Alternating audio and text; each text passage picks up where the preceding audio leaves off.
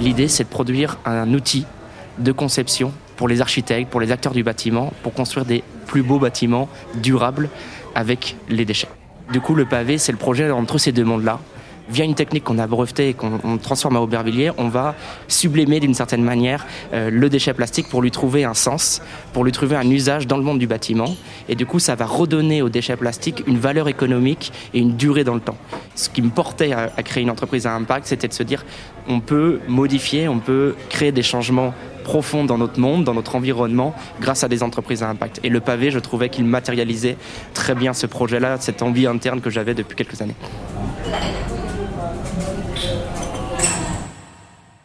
Je m'appelle euh, Jim Pasquet, je suis le directeur général et cofondateur euh, du projet Le Pavé. J'ai la chance d'être lauréat de Positive Economy. Le Pavé, c'est un projet qui a 5 ans euh, maintenant, qui a été créé en février 2018 et dont l'objectif est de recycler nos déchets en un matériau sain, local et recyclable pour le monde du bâtiment.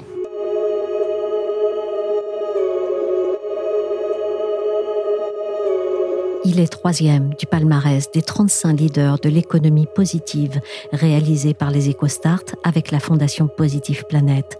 Jim Pasquet nous explique le projet du pavé qu'il a cofondé et il confie ce qui l'anime aussi.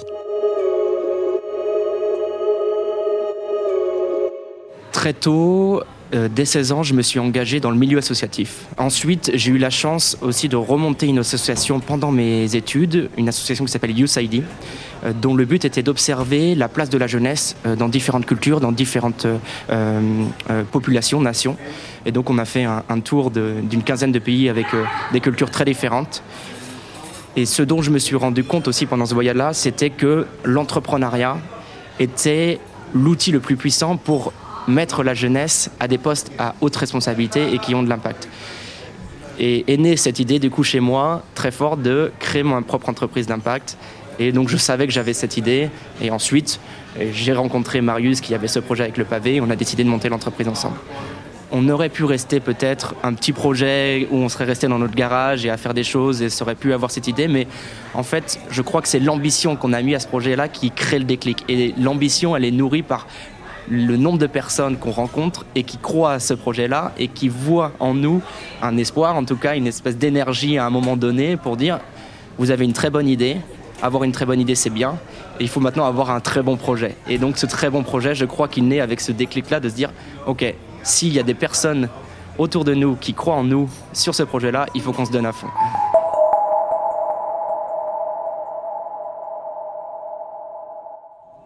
On sent qu'on a une offre et un marché qui est demandeur de ce type de matériaux. Et donc, on a besoin d'ouvrir des nouvelles usines en France. Donc, on ouvre une nouvelle usine dans environ six mois au nord de Lyon, à Chalon-sur-Saône. On a fait à peu près plus de 1200 projets livrés euh, avec des architectes. Euh, on va faire euh, tout type d'applications. On peut faire des manches de couteau, on peut faire des boucles d'oreilles, on peut faire des tables, on peut faire des chaises, on peut faire des revêtements de murs, on peut faire des revêtements de sol. Et aujourd'hui, un des projets symbolique qu'on a et sur lequel on est super fier de travailler, c'est nous allons refaire 11 000 sièges de gradins pour la prochaine piscine olympique et le stade Arena, Porte de la Chapelle. Aujourd'hui, on, est une équipe de 30 personnes euh, dans notre usine à Aubervilliers qui transforme une tonne de déchets plastiques par jour. Euh, ça veut dire qu'on économise à peu près euh, une tonne et demie de CO2 par jour, selon l'ADEME. Donc à l'année, on transforme 300 tonnes de déchets plastiques et ça, ce n'est que le départ. C'est ça qui est important aussi à dire. Notre objectif, c'est d'ici 2040, c'est de valoriser un million de tonnes de déchets plastiques. Et donc pour ça, on a l'ambition d'ouvrir une usine par an. Ce qui m'anime dans le projet Le Pavé, c'est cette nécessité d'avoir un sens, d'avoir un impact et de laisser une trace, un héritage, et de se dire, bon, on va travailler un bon tiers, voire un peu plus de notre vie sur un travail. C'est hyper important et c'est hyper structurant dans le monde dans lequel on, vit. Et donc je crois que j'ai ce besoin d'avoir beaucoup de sens dans mon travail. Et, le pavé, c'est ça qui m'anime, c'est de me dire, en fait, je trouve qu'il y, a beaucoup de sens, il, il, reste encore énormément de choses à faire. Et ce, que j'aime particulièrement, c'est que le projet peut avoir une échelle et une ambition extrêmement importante. Aujourd'hui, le monde des déchets, c'est ça, c'est 7 milliards de tonnes. Le monde du bâtiment, euh, on construit l'équivalent de la ville de New York chaque jour sur le monde. Donc en fait, il y a vraiment une profondeur dans ce projet-là. Et je sais qu'il ne va pas s'arrêter tout de suite et que je ne vais pas aller au bout de ce projet-là. Et c'est ça qui m'anime, c'est à la fois il y a de l'impact et à la fois il y a, de la profondeur presque intellectuelle, j'ai envie de dire, sur le projet. En étant acteur de, la positive économie, je crois que hum, il y a déjà une notion de responsabilité qui s'ouvre, c'est-à-dire, et elle est intéressante, c'est de se dire, tiens, aujourd'hui, je suis montré plus qu'un autre, donc ça donne une responsabilité. La responsabilité, c'est de réussir le projet, et, réussir, ça veut dire réussir économiquement, ça veut dire, je réussir éthiquement aussi, ça veut dire réussir euh, euh, socialement euh, son projet. Nous sommes une industrie, et une industrie, c'est la connexion entre plein de, de compétences et de talents différents, plein de tranches de population différentes, et en fait, euh, je crois que c'est ça qui permet d'avoir une planète plus vivable. Et ensuite, et là c'est tant mieux, on vient protéger l'environnement derrière.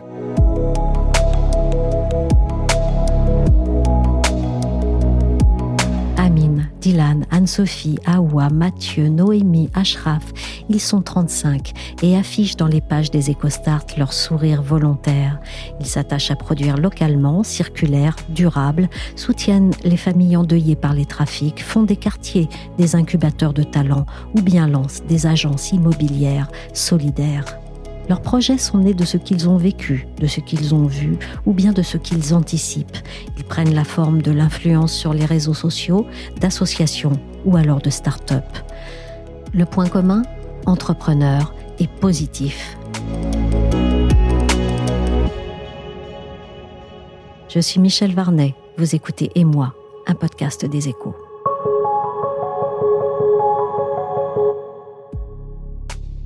Entrepreneur à impact social et ou environnemental, mettre son énergie et ses actions au service de son entreprise, des autres et d'un meilleur futur. C'est ce qui guide les 35 leaders positifs du palmarès des EcoStart avec Positive Planète. Julia Lemarchand est rédactrice en chef des EcoStart, dans lequel vous pouvez retrouver le portrait de chacun de ces leaders à la créativité sans bornes et qui agissent pour le bien commun je lui ai demandé comment elle avait vu ces dernières années monter la conscience et la prise en compte de l'impact chez les jeunes entrepreneurs.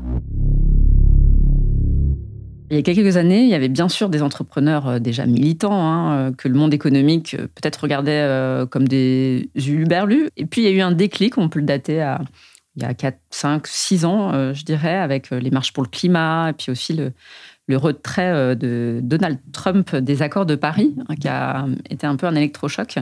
Et puis progressivement, les entrepreneurs ont commencé à intégrer les sujets dits d'impact, hein, c'est-à-dire les enjeux sociaux euh, et environnementaux et ou environnementaux dans leur développement, mais c'était plutôt à la marge euh, ou au fil de l'eau, une fois que leur business était lancé, assuré.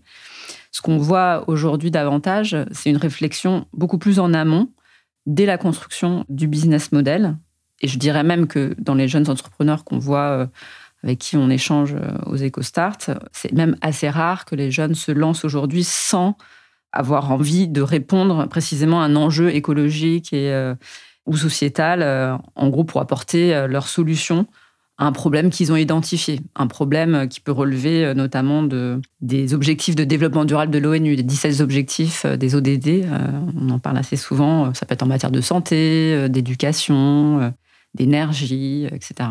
Et ça, ça s'explique aussi par euh, la pression finalement croissante des consommateurs, des entreprises euh, clientes qu'on cible, euh, mais aussi de l'écosystème dans son entier, hein, que ce soit les incubateurs, mais aussi les investisseurs. On a aussi des structures d'accompagnement qui se développent, qui ont un réseau de plus en plus dense, avec des solidarités de plus en plus fortes aussi. On peut euh, citer euh, Make Sense, Ticket for Change, Ashoka, Positive Planet ou euh, encore Diversity pour les plus connus.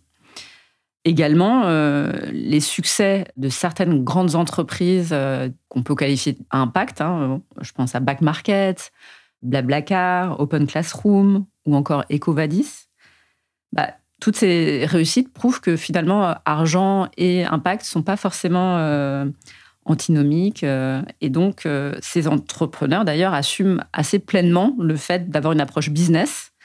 Et ça ouvre aussi la voie à des profils moins militants, peut-être, et des profils d'entrepreneurs plus classiques.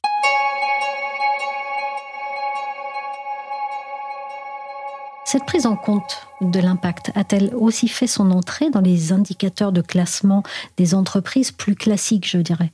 Bah, en fait, pas vraiment, Michel. Euh, il existe bien des prix et classements dédiés, comme celui du BCG, qui décerne chaque année depuis 10 ans le prix de l'entrepreneur social, ou encore plus récemment le top 50 de l'entrepreneuriat à impact euh, de News. Mais c'est vrai que le gros classement qui fait un peu référence euh, des, startups hein, prometteuses, c'est le Next 40, la French Tech 120.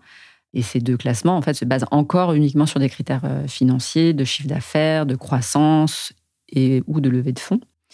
D'ailleurs, face à, ces critiques, hein, quand euh, le programme a été lancé en, 2019, l'État a lancé en parallèle un, programme euh, French Tech Green 20 qui donne de la visibilité aux jeunes pousses prometteuses, mais qui, elle, propose une innovation de rupture dans la transition écologique.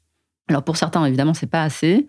Je pense notamment au mouvement Impact France, qui est une sorte de, de MEDEF euh, green et social d'entrepreneurs engagés, qui a lancé en septembre dernier le concept de licorne sobre, alors là, pour décrocher ce titre, euh, il faut pouvoir revendiquer au moins 50 millions d'euros de coûts évités. Alors qu'est-ce que ça veut dire? Eh ben, Ce sont euh, des tonnes de plastique non produites, des tonnes de CO2 non émises. Alors pas simple à chiffrer. Donc cette jeune organisation patronale a élaboré avec euh, le cabinet BCG une méthodologie justement, bon, qui est encore perfectible, hein, ils le reconnaissent, mais qu'elle mérite d'afficher euh, d'autres critères de réussite finalement, et cette fois plus au bénéfice de la planète plutôt que des actionnaires ou des investisseurs. Et selon le mouvement Impact France, il y aurait une quinzaine aujourd'hui de licornes sobres. Murphy, par exemple, euh, c'est l'électroménager. 900 Care dans la beauté, ou encore le Drive tout nu, qui est un supermarché zéro déchet. Il y a quand même une nouveauté cette année pour le Next 40 120, c'est que la French Tech a demandé cette fois non pas dans le dossier de, candidature, mais a posteriori à la promotion 2023, donc ceux qui sont intégrés ce classement, des engagements en matière de transition écologique, par exemple avec la réalisation d'un bilan carbone, scope 1, 2 et 3, d'ici la fin de l'année 2023. Donc, ce pas des critères de sélection, mais c'est des critères euh, d'engagement, si je puis dire. Une fois qu'on est rentré dans ce classement, il y a aussi des critères de parité, euh, enfin en tout cas des engagements demandés en matière de parité et d'inclusion. À ce sujet, je voudrais quand même rappeler l'existence du, programme French Tech Tremplin, parce que ça participe aussi de, ces questions euh, d'entrepreneuriat social et solidaire. C'est ce programme qui existe depuis 2019, où il a accompagné euh, plus de 400 entrepreneurs euh, qui étaient éloignés de l'écosystème pour créer leurs jeunes pousses, avec l'idée justement de renforcer la diversité et l'inclusion dans le monde des startups, parce qu'en fait, si on a des gens euh, qui se ressemblent, euh, ils vont pas forcément apporter des solutions euh, à l'ensemble de la population. Plus on a une diversité de profils d'entrepreneurs et plus on a une diversité de, propositions, de, biens et de services et d'idées, de bonnes idées, notamment qu'on peut retrouver avec Positive Planet dans notre top 35 qui sont voilà en région, dans les territoires, dans les quartiers. voilà, donc c'est aussi quelque chose qu'il faut féliciter. Positive Planet, c'est la fondation qui est derrière le top 35 des jeunes leaders positifs. Ses fondateurs ont les visages bien connus de l'économiste et écrivain Jacques Attali et du prix Nobel de la paix Muhammad Younous, apôtre du microcrédit. L'ONG a près de 50 lieux d'action implantés dans des quartiers populaires du territoire français pour lutter contre l'exclusion en aidant à des projets d'entrepreneuriat positifs qui ne concernent pas seulement l'environnement, mais aussi la parité et l'inclusion. Ce palmarès, dont c'est la deuxième édition, Positive Planète, aimerait bien qu'il porte un message.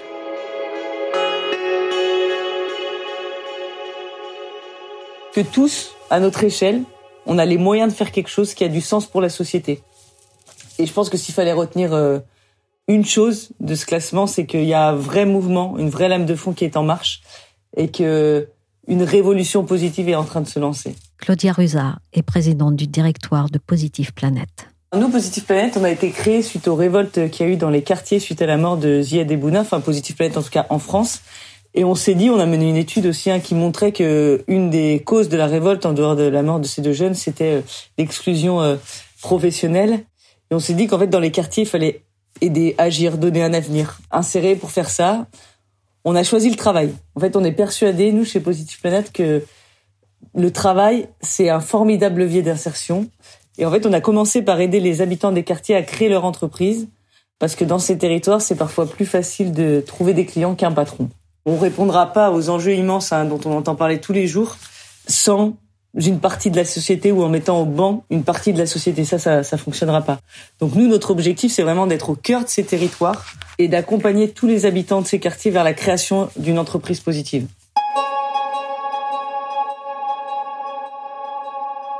Nous, on utilise euh, le travail et principalement l'entrepreneuriat comme un moyen d'émancipation, d'inclusion, mais pas n'importe quel travail, quoi. Pas n'importe quelle entreprise, pas n'importe quelle économie. Non, une économie au service des générations futures, au service de la durabilité, un impact durable.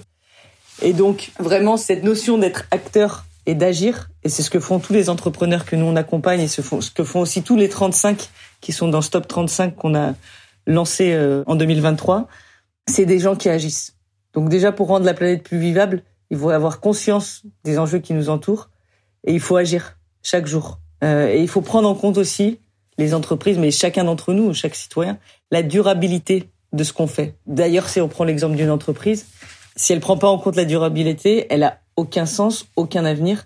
Et d'ailleurs, je pense même que dans quelques temps, ce sera même plus un avantage concurrentiel d'être une entreprise positive ou responsable, mais ça deviendra vraiment un désavantage concurrentiel de pas l'être.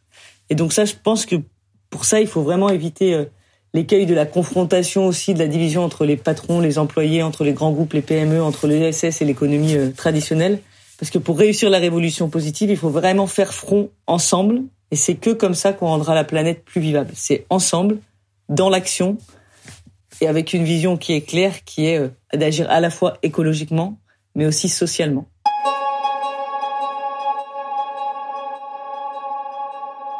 Cette vision et ces actions, les voyez-vous prendre une accélération particulière chez les jeunes entrepreneurs? Nous, oui, on a quand même tendance à remarquer que sur le terrain, les jeunes qu'on accompagne, c'est de plus en plus quand même de projets à impact. Nous, on est à peu près 75 collaborateurs, 250 bénévoles, qui couvrent 5 régions, 170 quartiers prioritaires de la politique de la ville.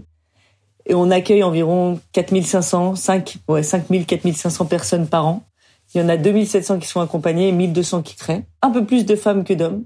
Et on est assez fiers de ce chiffre-là parce qu'on a à peu près 55% de femmes. Donc ça montre qu'il y a quand même une vraie tendance et euh, un vrai engouement pour l'entrepreneuriat et que les femmes osent entreprendre malgré les freins euh, spécifiques qu'elles peuvent rencontrer. On a également 90% euh, des personnes qui viennent nous voir qui sont sans emploi. Et comme je disais, à peu près 30% de, de moins de 30 ans qui sont chez nous. Donc ça évolue. C'est, on va dire que nous, on aura réussi quand on n'existera plus, Positive Planète, puisque ça voudrait dire qu'il y a plus de chômage et plus de discrimination dans les quartiers. Je pense que c'est un vœu pieux. Euh, mais ça évolue bien. On voit aussi que l'entrepreneuriat est très dynamique. Il y a une vraie, euh, un vrai mouvement hein, de création d'entreprises et que les quartiers d'ailleurs sont pas en reste. Euh, la Seine-Saint-Denis étant aussi un, un, des territoires euh, les plus dynamiques en termes de création d'entreprises. Donc, nous, on est persuadés de devenir le premier acteur de l'inclusion économique dans les quartiers en France à travers deux solutions, donc l'entrepreneuriat, notre cœur de métier hein, depuis 2006, et une nouvelle, une nouvelle approche euh, vers l'emploi, puisqu'il y a des tensions de recrutement en ce moment euh, dans plein de secteurs, et que nous, on a plein de gens qui ont envie de bosser et qui ont des compétences et qui ont des qualités, mais que ces deux mondes se connaissent pas, et que nous, on va faire la passerelle pour qu'ils se rencontrent et pour que ça marche, et que euh, finalement tout le monde soit gagnant-gagnant. Merci à Claudia Ruza, présidente du directoire de Positive Planète. Merci à Julia Lemarchand, rédactrice en chef des Échos. Et merci à Jim Basquet, cofondateur du vertueux Pavé. Le podcast et moi, c'est terminé pour aujourd'hui. Il a été réalisé par Willigan. Vous pouvez retrouver d'autres témoignages sur les évolutions de la vie au travail dans les épisodes précédents de Et. Abonnez-vous sur votre plateforme favorite pour n'en manquer aucun. Et moi est sur Apple Podcast, Podcast Addict, Castbox, Deezer, Spotify ou Amazon Music. Et si vous voulez nous partager, donner des likes ou des étoiles, ça fait toujours plaisir. Pour l'actualité, c'est chaque jour sur leséchos.fr ainsi que dans la story.